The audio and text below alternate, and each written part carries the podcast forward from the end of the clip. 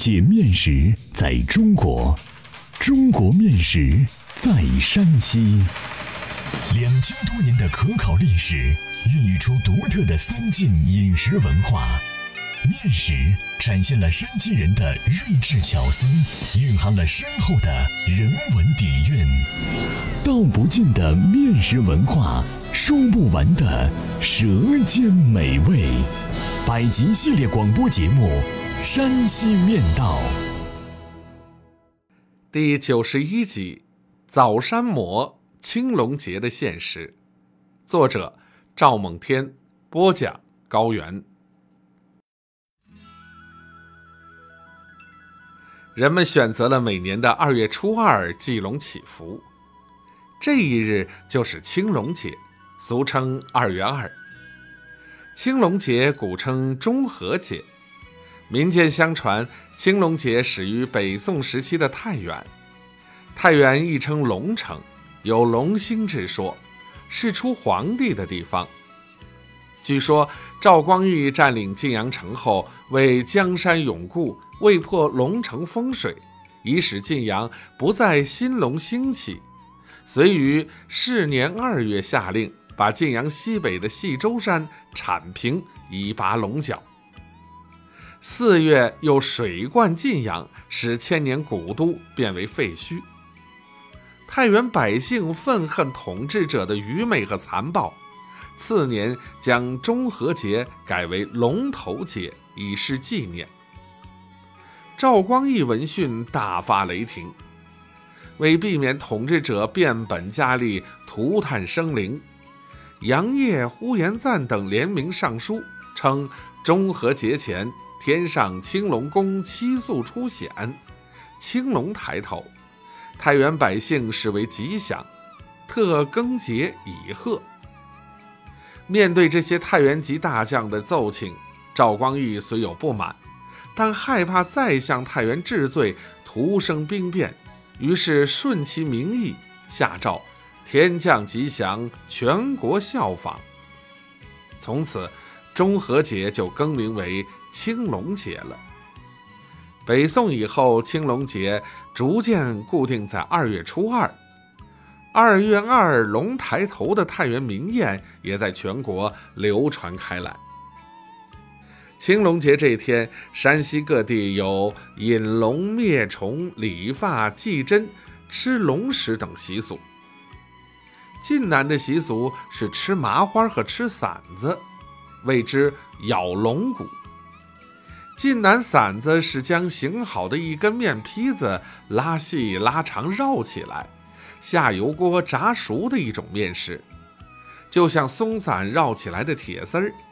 馓子一般多在春节前炸制，除春节待客、走亲访友馈赠以外。还要留一些到青龙节这天食用。晋南有些地方的游春踏青不在清明节，而在这天，人们多携带酒肴到郊外游春。春游者择地围坐，畅怀晋影，一歌一舞。稷山有青龙寺，当地的人们还要去青龙寺烧香许愿、祭龙祈雨。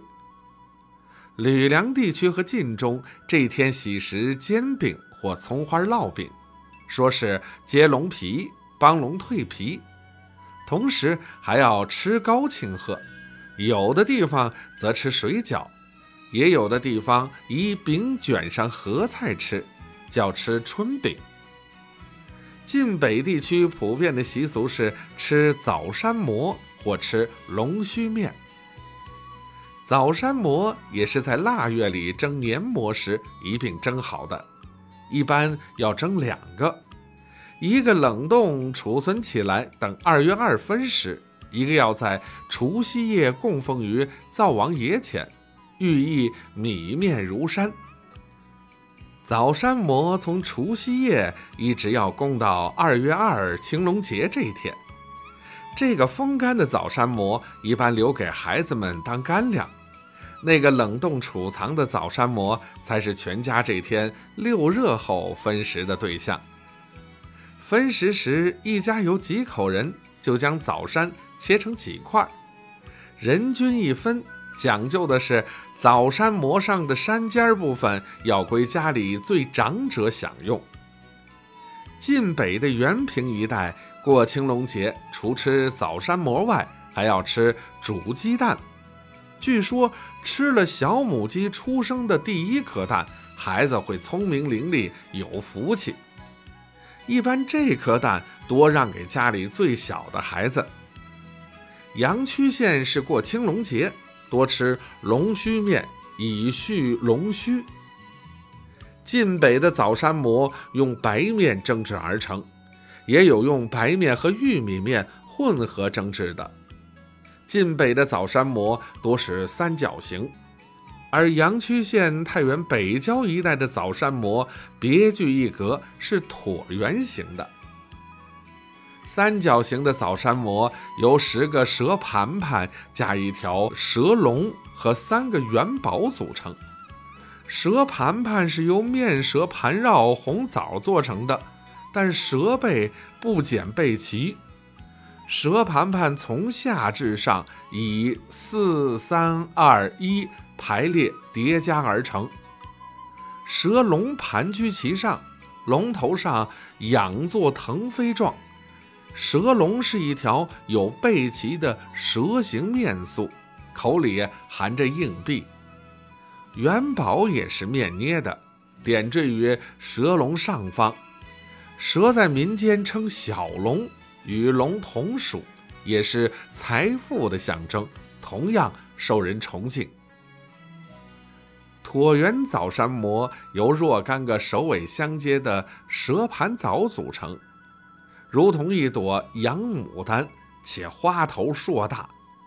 二月二一过就开春了，吃了枣山馍，理了发，就该精神焕发的开始一年的劳作了。欢迎继续关注《山西面道》第九十二集《撒面粥》，故乡飘来的一朵云。